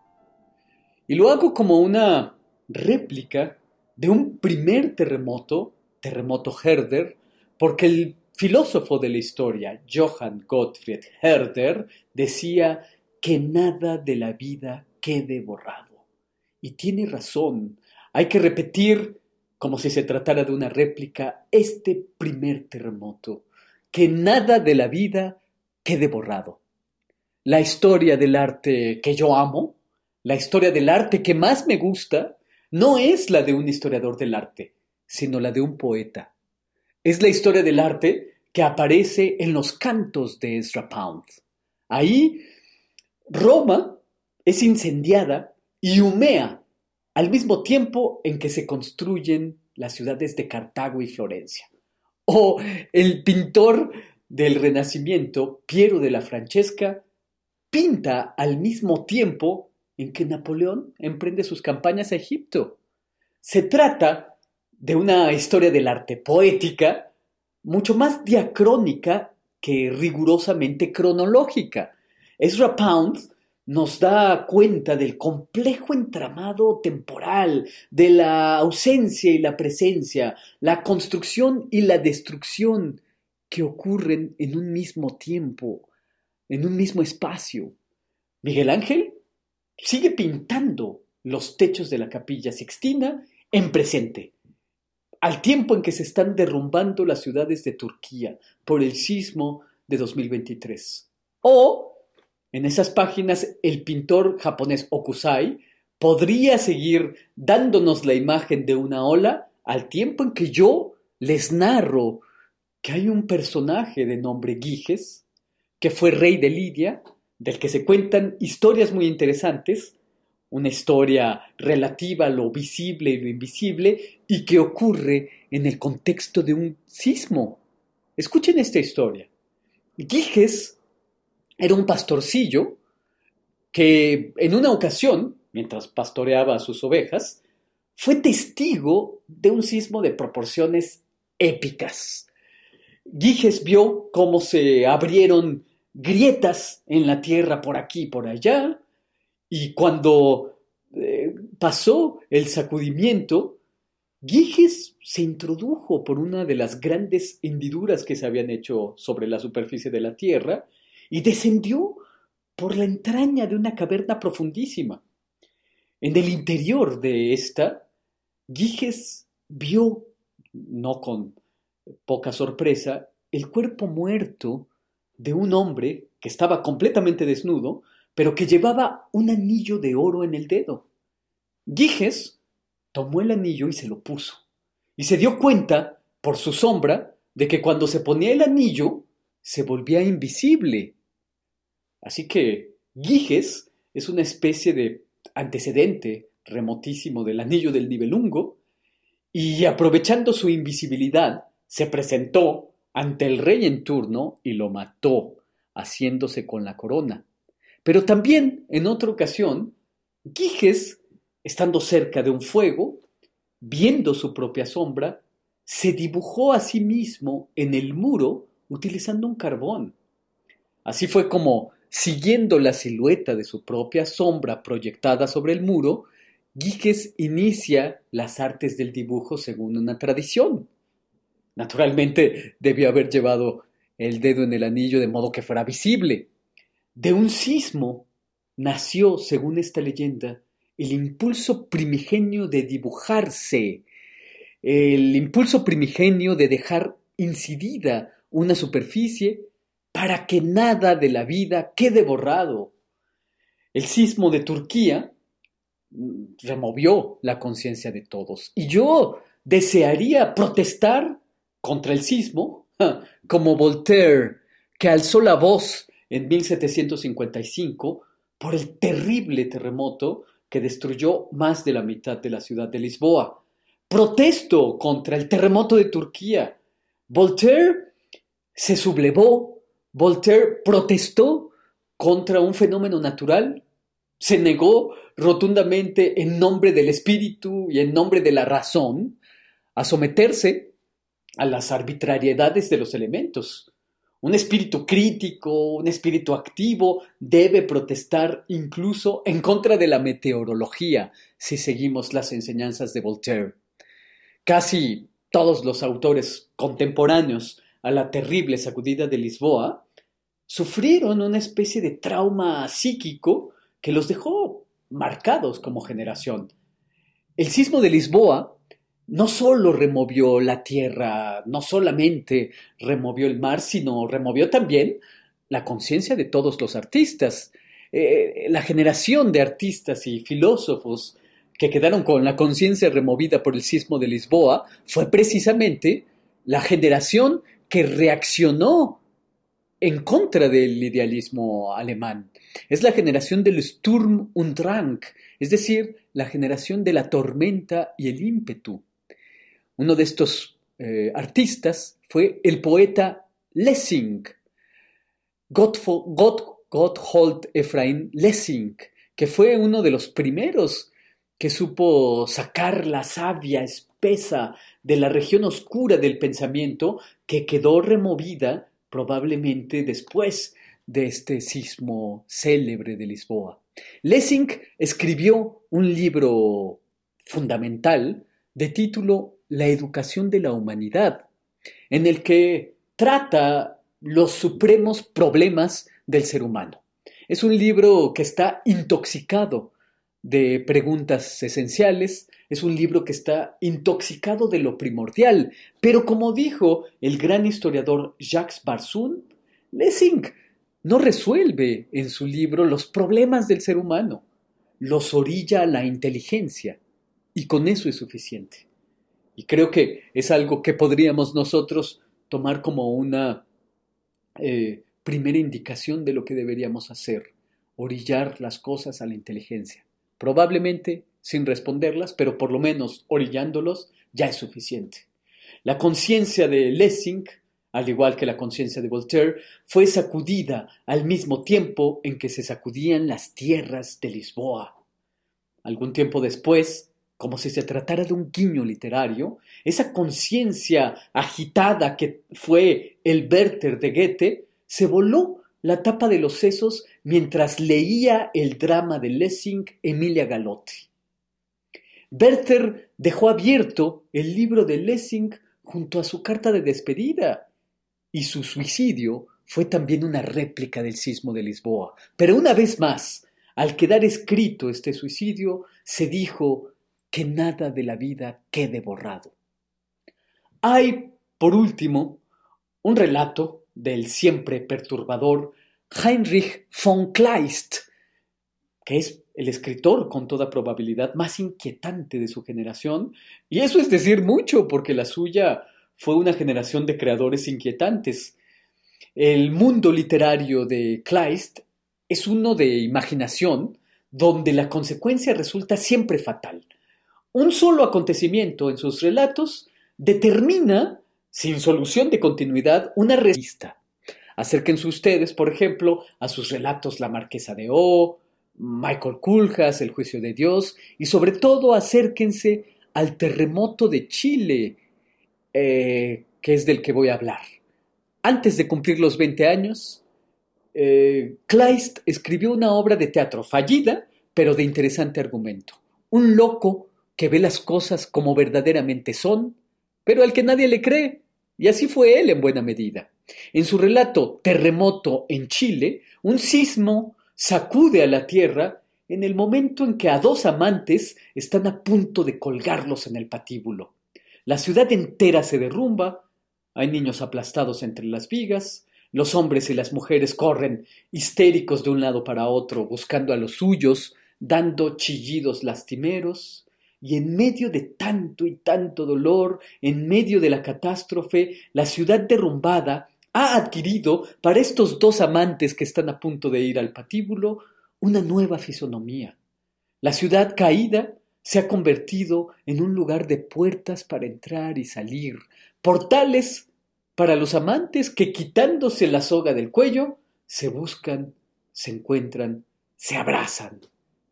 ¡Qué imagen! Eh, ante un éxtasis sombrío como un sismo, el mundo derribado se puede convertir en puertas de entrada, puertas de salida, puertas que se abren y que al abrirse dicen que nada de la vida quede borrado. Y esto es lo que yo tengo que decir este lunes 13 de febrero de 2023, en memoria de los que han sucumbido ante el terremoto y a los héroes que andan pululando y buscando todavía, sin dormir, con los ojos bien abiertos y los oídos bien abiertos, ah, gimientes que todavía tienen esperanza de vida. Prisma RU. Relatamos al mundo.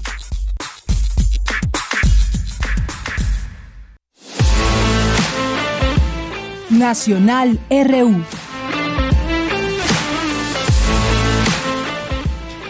Dos de la tarde con 51 minutos. Tenemos algunos temas nacionales que compartir con ustedes, como este de que el rey Zambada testifica y dice que dio 5 millones de dólares como sobornos a García Luna. Ya eh, seguiremos analizando todo esto el día de mañana, pero hoy allá en Nueva York, Jesús Zambada García eh, el Rey, declaró que él preparó y ayudó a entregar dos pagos por un total de 5 millones de dólares a Genaro García Luna en 2006, a finales del sexenio de Vicente Fox a nombre del cártel de Sinaloa. Eso fue lo que declaró el día de hoy. Estos pagos, dice esta nota de la jornada, estos pagos, los pagos fueron entregados por el abogado Oscar Paredes en el restaurante Champs-Élysées en Reforma otro al otro lado de la embajada de Estados Unidos. El rey, imagínense, el simbolismo de todo esto. El rey Zambada también aseguró que García Luna y otros altos funcionarios recibieron o recibían millones en pagos del cártel de Sinaloa entre 2000 y 2008. Por otro lado, el acusado declaró hoy ante un ante el juez Brian Cogan que no testificará no testificará por eh, su causa en este juicio. Y pues continuará más tarde este interrogatorio. Mañana hablaremos de todo esto y todavía pues, qué pasará con García Luna, si todos estos elementos que hay de los testigos puedan dar eh, paso a que se le declare culpable sobre los delitos que se le imputan, pues ya lo estaremos viendo y platicando al análisis sobre este tema. Y bueno, en otras cosas, dice esta nota de reporte índigo, el presidente Andrés Manuel López Obrador dio a conocer que le pidió ayuda a su homólogo estadounidense Joe Biden, ni más ni menos que para vender el avión presidencial José María Morelos y Pavón. Esto al volver a criticar el lujo de la aeronave adquirida durante el gobierno de Felipe Calderón y utilizada en el de Enrique Peña Nieto. Y bueno, pues dijo ahí en su conferencia de la mañana, dio a conocer por primera vez que respecto a este avión, ahora que vino el presidente Biden, le pidió que les ayudara. Aprovechó para recordarle, no está viendo la mañanera, pero a lo mejor le informan. Así que desde la mañanera le recordó que le pidió ayuda para pues vender este este gran y lujoso avión que se utilizó durante los seis años de Enrique Peña Nieto. Y bueno, pues ya casi nos vamos a despedirnos sin antes, pues recordar también, hay varios artículos que se escriben por los 101 años de Pablo González Casanova y bueno, este de Luis Hernández Navarro, eh, de hace dos días, en la jornada, dice, los muchachos sabrán responder. Interesante aquí lo que comenta, dice, eran días difíciles, la matanza del jueves de Corpus era una enorme herida abierta y la guerra sucia se desplegaba por todo el país. En una reunión del presidente Luis Echeverría Álvarez con el rector Pablo González Casanova, el mandatario le advirtió, Pablo, me dicen mis informantes que sueles caminar de noche solo por ciudad universitaria, ten cuidado, no te vaya a pasar algo sin aminalarse, amilanarse, don Pablo respondió, no se preocupe, señor presidente, si me pasa algo, los muchachos sabrán cómo responder. Así empieza este texto que escribió Luis Hernández Navarro, haciendo pues un recuento de toda la herencia que ha dejado Pablo González Casanova, que cumple 101 años y que, bueno, a sus 100 años se le hizo un gran homenaje y ahora ha recibido, pues, felicitaciones también por su cumpleaños. Hay quien le recuerda también todas estas luchas en las que participó eh, por su espíritu democratizador en México, faro orientador ante el aterrizaje del capitalismo corporativo transnacional.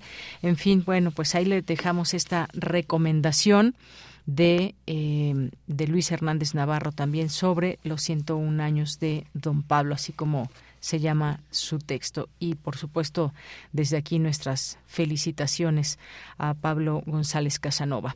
Pues ya casi nos vamos y pues tenemos música, nos vamos a despedir con un poco de música y también pues darle las gracias a todo el equipo que hace posible esta emisión hoy Día Mundial de la Radio. Y por supuesto agradecemos a todas y todos quienes forman parte de todo este equipo enorme de Radio UNAM y bueno, específicamente aquí en Prisma RU, en la producción Marco Lubián, en la asistencia Denis Licea, en los controles técnicos Andrés Ramírez y Arturo González. Y también está por aquí Montserrat Brito en las redes sociales, en la continuidad está Enrique Pacheco, aquí en los micrófonos se despide a nombre de todo este equipo de Yanira Morán. Le deseamos lo mejor, que inicie una gran semana. Eh, ya es 13 de febrero, mañana muchos festejarán. Y vamos a hablar de este tema, del amor, el enamoramiento, visto desde la óptica psicológica y todo lo que, lo que el ser humano atraviesa, por ejemplo, cuando se enamora o el amor en los tiempos de la tecnología. Así que no se pierdan nuestra emisión el día de mañana. A nombre de todo el equipo, soy de Yanira Morán. Que tenga buena tarde, buen provecho y lo dejamos con Roche el espíritu de la radio, The Spirit of Radio. Con esto nos despedimos. Gracias, buenas tardes y buen provecho.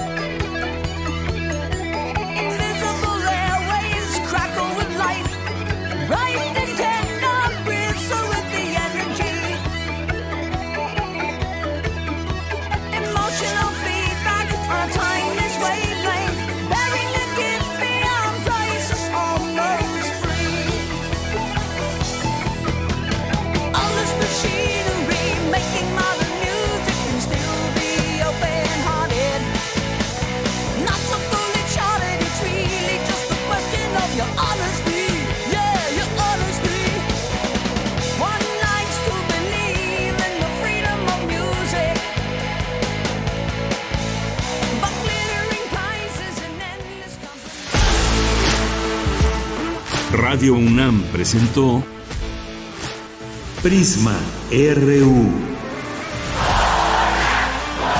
Una mirada universitaria sobre los acontecimientos actuales.